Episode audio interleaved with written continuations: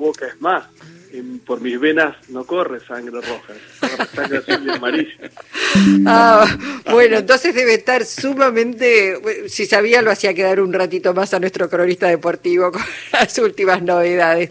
Qué situación inédita. No estuvo en la movilización de ayer, ¿no? No, no estuve en la movilización de ayer, tenía otro, otro compromiso. Bueno, bueno, ojalá se resuelva rápido, porque la verdad es que este, yo no recuerdo una movilización así este, de, simpatizantes de un club y bueno, menos de Boca, obviamente, ¿no? Fue realmente increíble, muy... Sí, a, mí me parece que, que la jueza, a la cual yo conozco de años y es intachable, cometió serios errores jurídicos cuando dictó la decisión de suspensión y fundamentalmente porque cuando un juez interviene tiene que resolver la cuestión de fondo, nunca suspender un comicio. Podría haber rechazado el planteo que hizo la oposición o podría haber hecho lugar el planteo de la oposición y, y decir, bueno, esos 3.000, 3.500 no votan o votan en determinada condición. Pero el último que tiene que hacer un juez de cualquier instancia o la Corte Suprema de Justicia es suspender un comicio. Si hace un comicio provincial, un comicio nacional, un comicio de un club, es la, última, la última medida que tiene que tomar. Mm. Y así, estamos, suspendido un, un, acto electoral donde los, los bosteros no lo podemos expresar democráticamente y no sabemos cuándo. Claro, sí, sí, sí.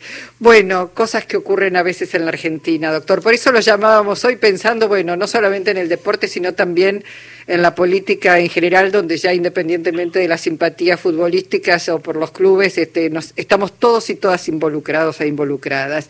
Porque bueno, hoy nuestra cronista que está montando guardia en el Hotel Libertador decía una vez que asuma el nuevo presidente, esa misma tarde, noche, va a estar enviando el proyecto de una ley ómnibus para reformar el Estado. Y digo, bueno, hay tantas eh, versiones y especulaciones que pensaba, bueno, lo que se puede hacer por una ley este, ómnibus de reforma del Estado y lo que no se puede hacer en todo caso pensando en la Constitución, ¿no? Este, para, para no colisionar con, con derechos, ¿no? Digo, hay leyes, se habla de una cantidad de leyes que van a ser derogadas, pero para que eso ocurra tiene que ser derogadas por otra ley, ¿no? No se puede hacer por decreto. No, eh, toda ley que ha sido sancionada tiene que ser derogada por otra ley. Mm. Si la Constitución no dice nada, es con mayoría simple. Y si la Constitución otorga alguna mayoría especial por la temática a, un cierto tipo de ley, entonces se tiene que respetar esa mayoría agravada, que es una mayoría distinta a la mayoría simple. Mm. Y hay que tener en cuenta que una cosa es derogar y otra cosa es sustituir, reemplazar o modificar parcial o totalmente.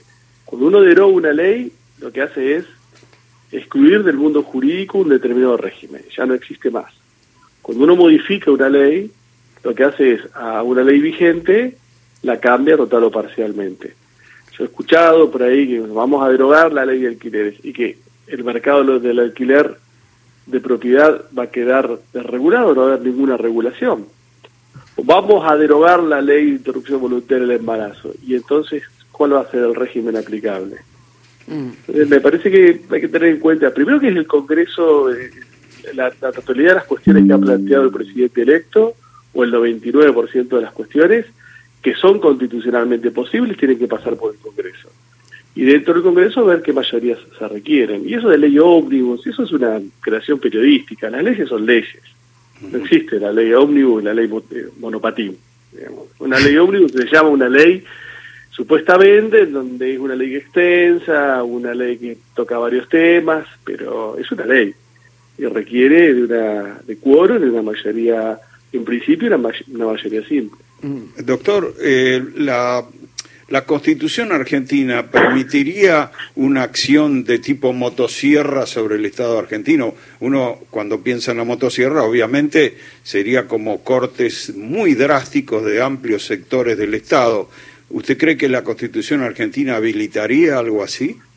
Lo que pasa que para, para hacer un, un análisis constitucional serio y profundo no tiene que ver cuál es la propuesta la propuesta concreta, porque sabemos que entre las propuestas electorales y después lo que se concreta en el ejercicio del poder hay diferencias. Y lo que uno tiene que analizar son las propuestas concretas. Ahora, sí es constitucionalmente posible privatizar y concesionar activos del Estado. Eso es constitucionalmente posible.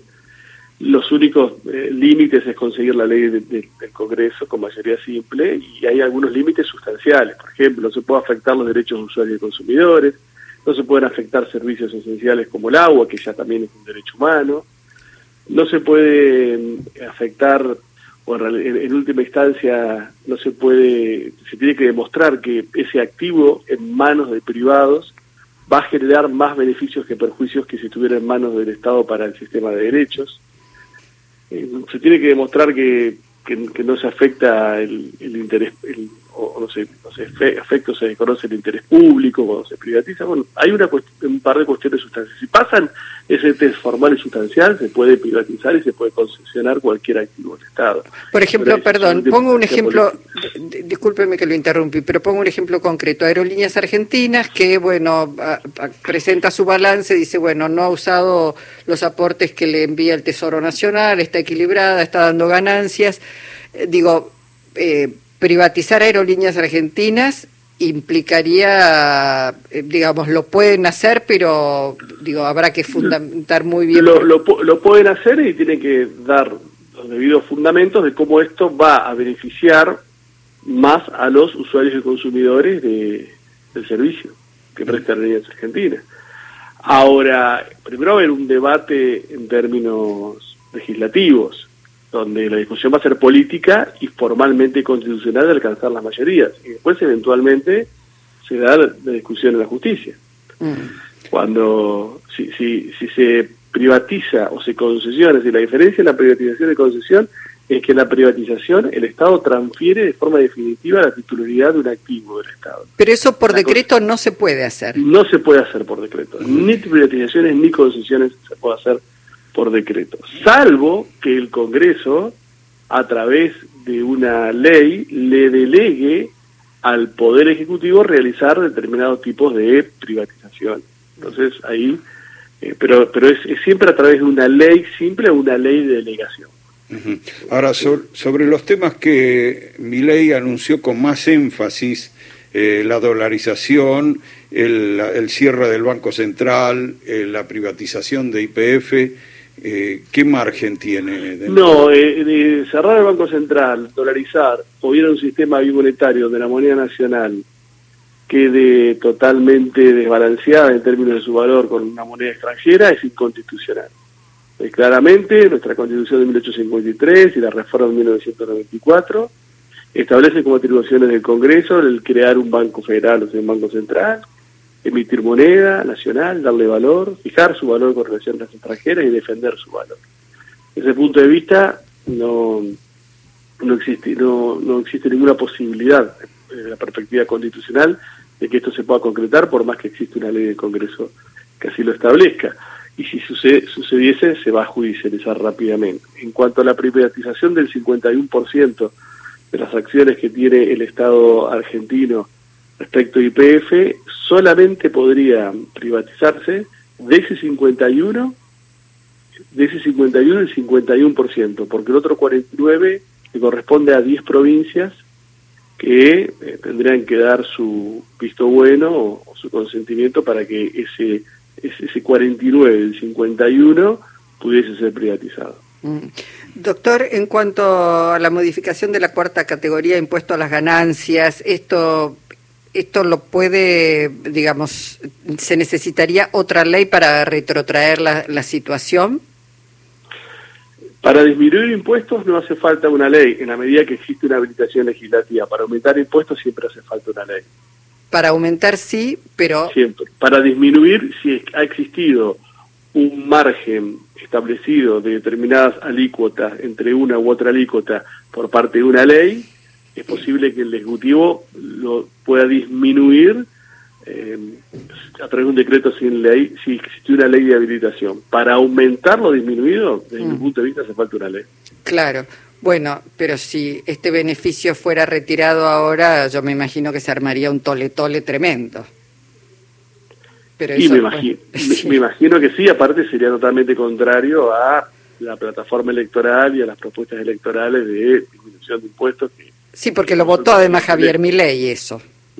Sería contradictorio, sí. Ahora, doctor, como hombre de derecho, ¿cómo le impresiona a usted el, lenguaje, el discurso, la retórica de la libertad avanza que este, promete avanzar sobre derechos ya consagrados, que reivindica este, el accionar de la dictadura. ¿Qué impresión le produce a usted como hombre de derecho este, estos discursos?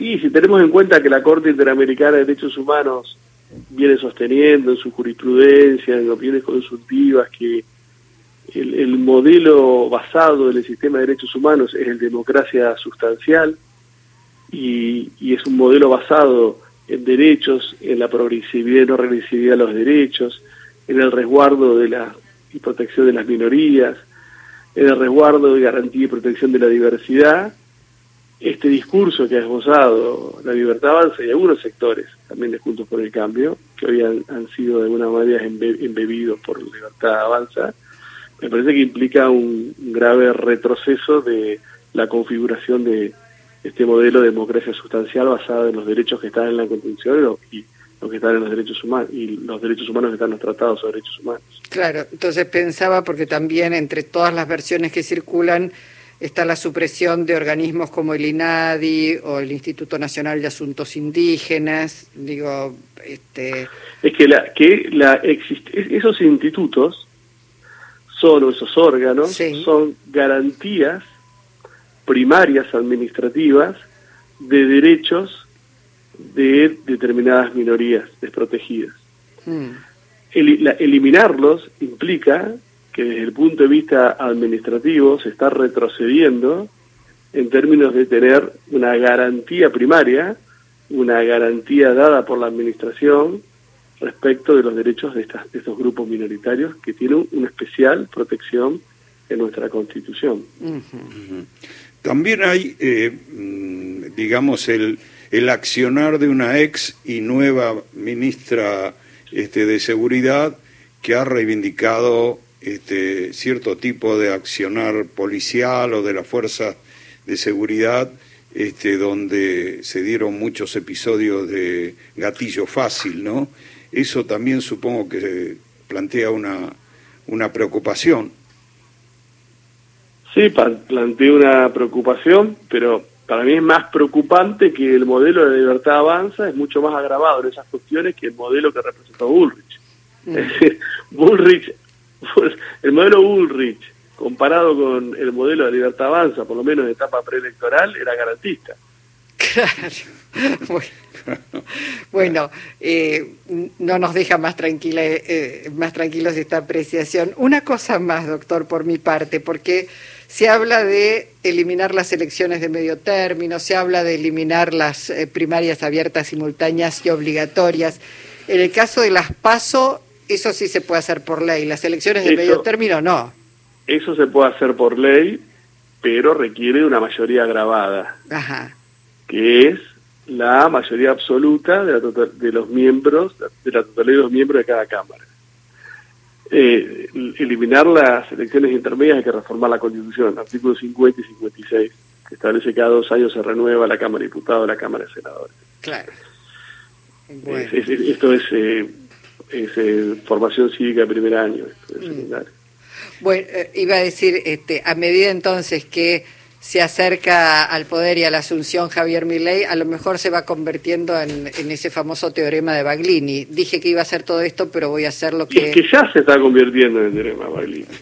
ya se está convirtiendo, ya acaba de decir que los planes sociales se van a mantener, que no se va a quitar la intermediación, que el cepo se va a mantener, es un país muy complejo, con muchas dificultades, muy diverso, como para intentar arreglarlo a los golpes y con un shock. Es imposible. Bueno, vamos a en principio dejar que asuma Javier Milei como corresponde y después empezar a, ver si efectivamente los anuncios concretos y las, los proyectos de ley que envía al Parlamento. Doctor, ha sido sumamente claro. Muchas gracias, Gildo Muchas gracias, tengan muy buenas tardes. Hasta pronto. Temporada primavera. Nacional. Todos los climas. La radio pública.